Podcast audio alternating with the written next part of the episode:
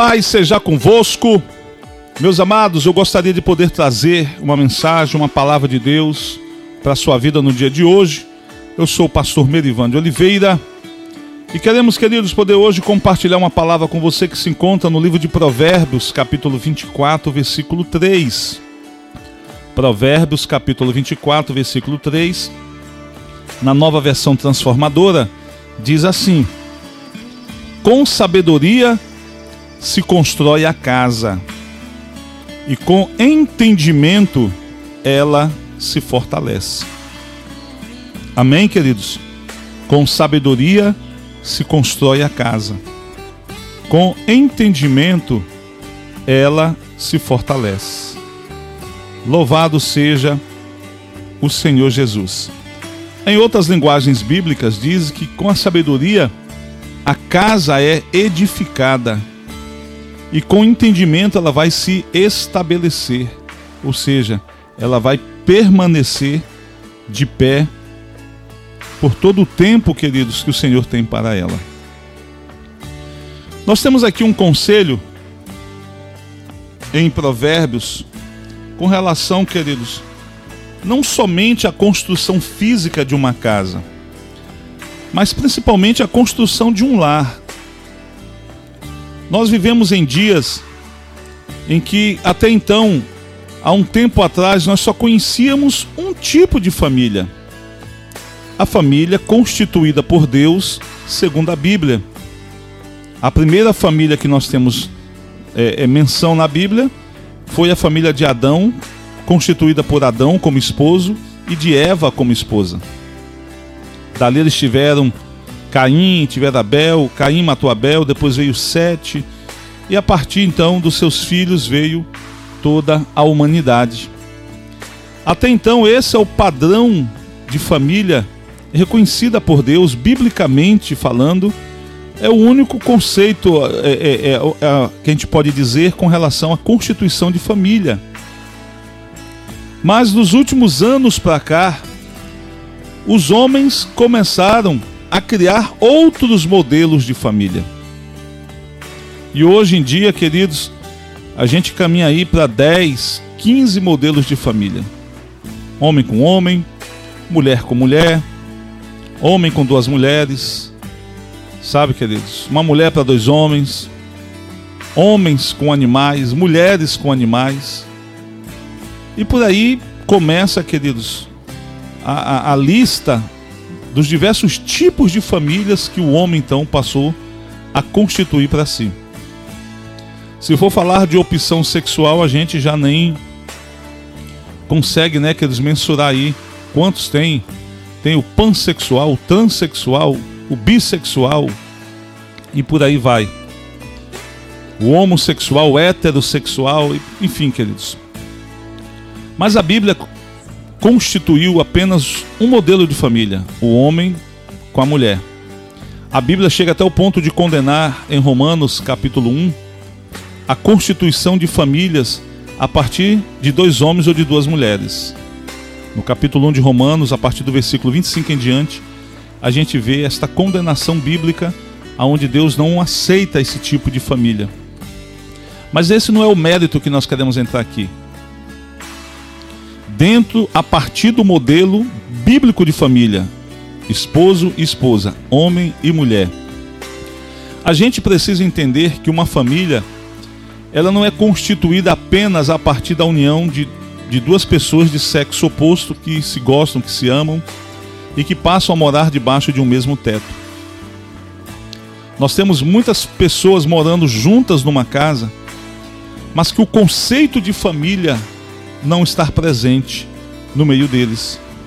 Aonde não há, queridos, o respeito, aonde não há, queridos, a honra, o companheirismo, aonde não há, queridos, a fidelidade, a cumplicidade.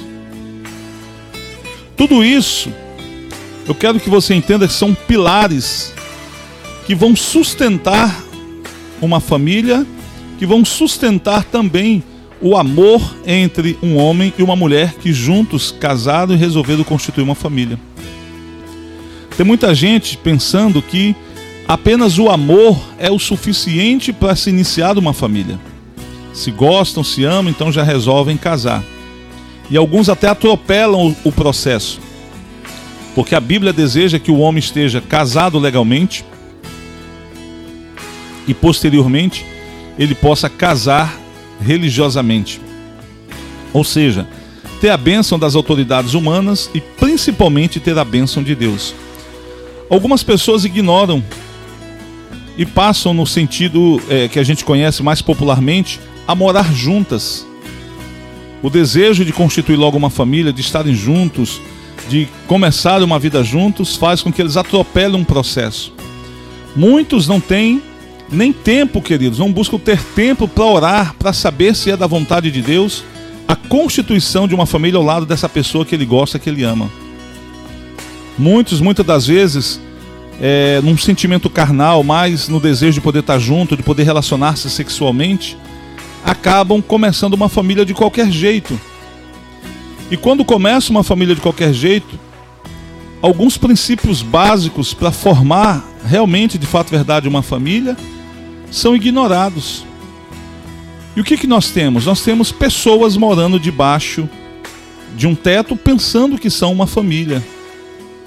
A gente precisa entender, queridos, que uma família de fato e verdade, ela existe quando ela passa a viver os princípios que se esperam que uma família tenha. Quando essas pessoas estão vivendo alicerçadas naquilo que nós temos como base para a sustentação de uma família. Como eu disse agora há pouco, não adianta apenas o amor. Tem que ter respeito, cumplicidade, tem que ter acordo, tem que ter amizade, fidelidade. A palavra do Senhor diz que dois não andarão juntos se não estiverem de acordo. Queridos, porque muitas famílias se destroem? Porque falta o acordo, falta um ceder.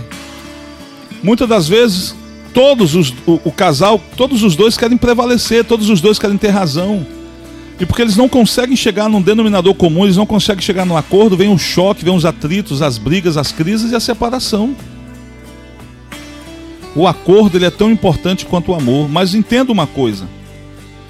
Imagina o amor, tá, queridos?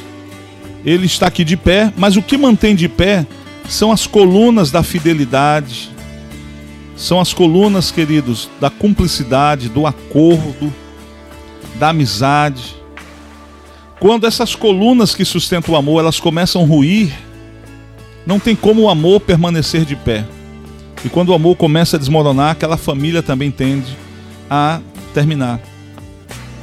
Nós temos visto muitas pessoas é, que estão crescendo, muitos jovens, muitas crianças, adolescentes jovens crescendo, sem a figura paterna de o pai, do pai, né, quer dizer, sem a figura materna, sem a figura da mãe são muitas das vezes jovens que, que foram morar com o pai, o pai arranjou uma outra esposa. São crianças que foram morar com a mãe, a mãe arranjou um outro esposo. E aí agora a criança passa a ter na cabeça dela dois pais. Há pessoas que cuidam dos filhos dos outros como se fossem seus filhos. Mas há outros, queridos, que não dão a, a atenção devida. não vou nem dizer que tratam mal, mas que não dão a atenção devida. E essa carência, muitas das vezes, dessa figura paterna ou materna, faz com que essa criança cresça e ela, muitas das vezes, venha ter problemas no futuro. Problemas de identidade, problemas de aceitação, sabe, queridos? Ela torna-se uma pessoa fechada. Enfim, ao longo do meu ministério, nós tratamos de muitos jovens e adolescentes que têm passado a ter problemas na, na, já chegando na maioridade, né, queridos, na maturidade, tinham problemas na sua vida e esses problemas eram oriundos lá de trás. Porque a família, sabe, começou de qualquer jeito e terminou de qualquer jeito. E eles trazem é, problemas emocionais com eles, trazem problemas sentimentais. Eu vi casos de moças que não queriam casar, estavam caminhando pelo caminho do lesbianismo, do lesbianismo porque viram o pai agredindo a mãe. Então elas achavam que se casasse com um homem, seriam agredidas por aquele homem como o pai agredia a mãe. E elas então começaram a imaginar que o caminho para que elas pudessem ser felizes ao lado de uma pessoa seria, no caso das moças, ao lado de outra mulher. E nós tivemos que fazer uma correção no curso da vida dessas pessoas. para que elas pudessem entender que nem todos os homens seriam como o pai.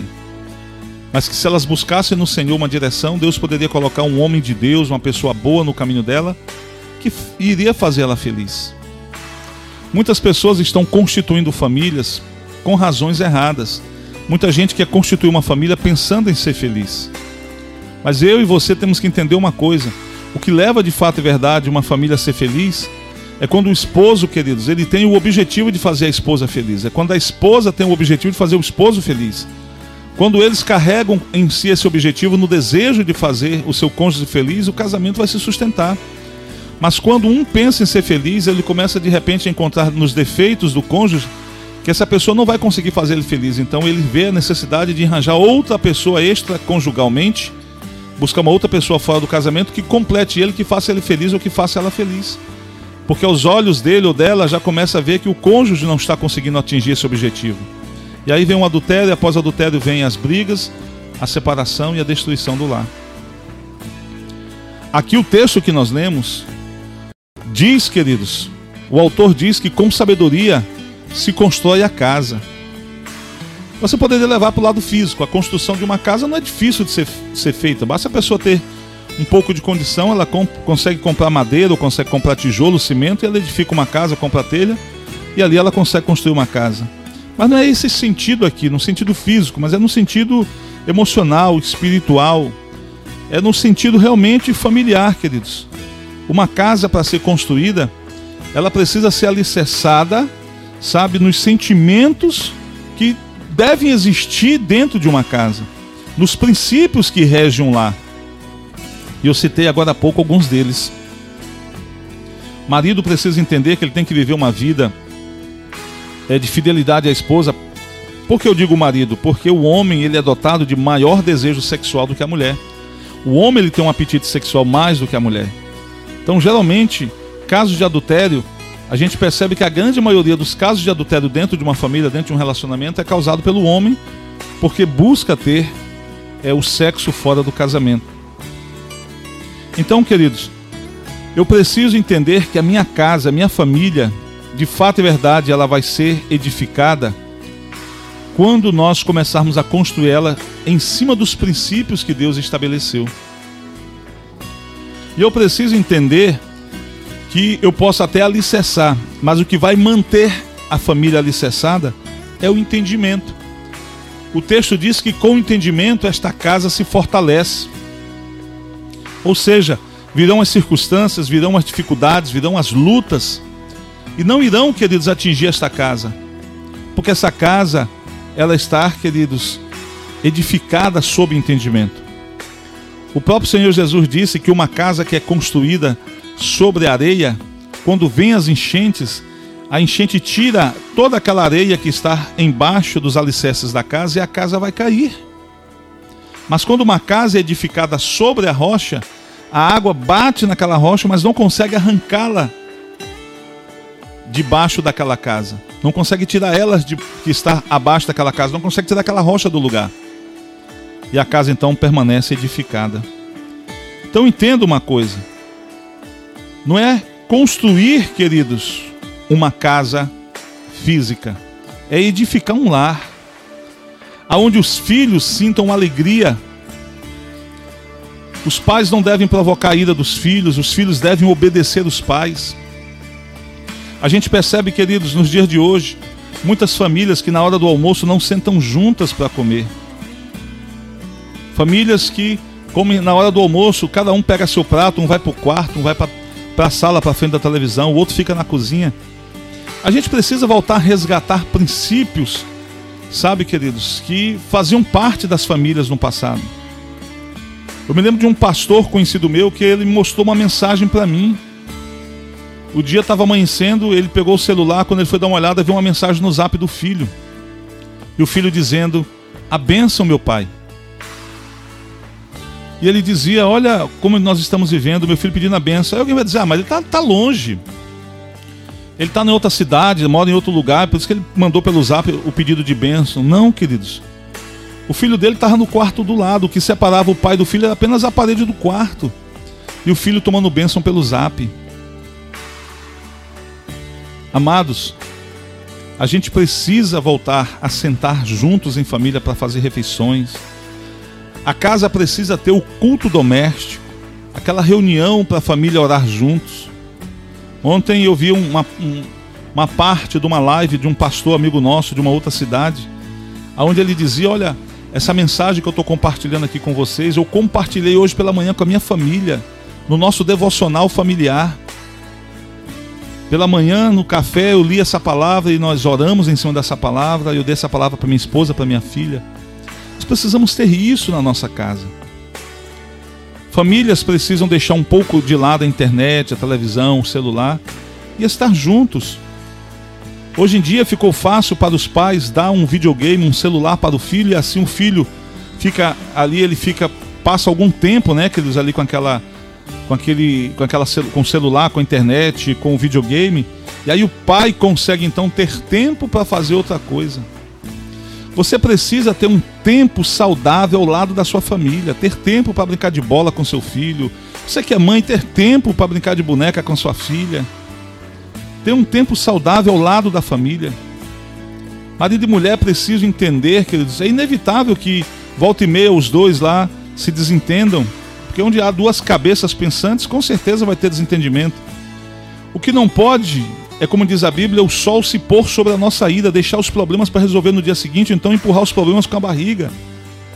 Se surgir um problema, tem que resolver logo. Marido e mulher precisam conversar, chegar num acordo o quanto antes e não deixar isso protelar por muito tempo. Os filhos precisam crescer vendo os pais se entendendo, vendo os pais se amando, se respeitando quando acontecer alguma discussão no meio do lar e o marido ficar para um lado, a esposa ficar para outro, olha, vocês vão começar o processo da reconciliação começando com essas três frases: Eu errei, me perdoe, eu te amo. A partir dessas três fases você começa o processo da reconciliação, do entendimento, do acordo.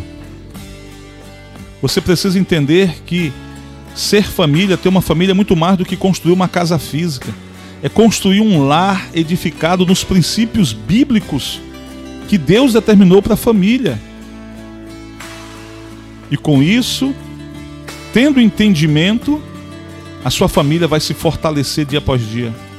Seus filhos, quando casarem, também terão famílias saudáveis. E os seus netos, quando casarem, também terão famílias saudáveis. E os seus bisnetos, e assim a sua geração será uma geração de família saudável. Deus deseja o melhor para a nossa casa, Deus deseja o melhor para o nosso lar. Então comece a partir de hoje. Chame o marido, vamos orar juntos. Vamos fazer aqui um, um culto doméstico. Você que é marido, você que é o cabeça, você que tem que puxar essas coisas na sua casa, chame a esposa, chame os filhos. Vamos fazer uma oração junto. Ah, pastor, não sei como orar. Leia um salmo junto com a família. Depois faça uma oração espontânea. Peça para Deus abençoar a sua casa. Ore pela sua família, guerreie sua família. Tem uma frase que as pessoas gostam de compartilhar e eu acho interessante que ela diz assim: "O diabo não tem família. Por isso é que ele tenta destruir a sua." Você precisa lutar pela sua casa, lutar pela sua família, lutar pelo seu casamento, lutar pelo relacionamento dos seus pais. Tudo que o inimigo quer é que famílias sejam destruídas. Uma sociedade é formada a partir da junção de famílias, da união de famílias. Então, o inimigo ele sabe que quando ele destrói famílias, ele consegue então corromper toda uma sociedade. A família, ela é a célula principal de uma sociedade. É a família. E a família, quer dizer, ela tem um modelo, o modelo criado por Deus, onde um homem casa-se com a mulher, deixam as suas, suas fam respectivas famílias e passam a ser uma só carne. E a partir dali, eles começam uma nova família. No início das famílias, pai e mãe pode até ajudar os filhos ali que casaram, ajudar materialmente, mas os filhos precisam aprender a ter responsabilidade e conduzir a sua própria família dali para frente, logo depois do casamento. Pode até ter uma ajudinha do pai, mas os pais precisam interferir o mínimo possível. Os jovens casados, os jovens casados precisam aprender a ter responsabilidade e conduzir suas famílias, aprender a conduzir suas famílias como devem ser. Amém? Eu gostaria de deixar essa pequena palavra para você no dia de hoje que você possa guardar esses conselhos e que Deus abençoe a sua casa, que Deus abençoe a sua família. Você precisa edificar a sua casa, edificar a sua família, muito mais do que construir uma casa física de tijolos ou de madeira. Você precisa edificar um lar, na palavra de Deus. Deus abençoe, paz seja convosco.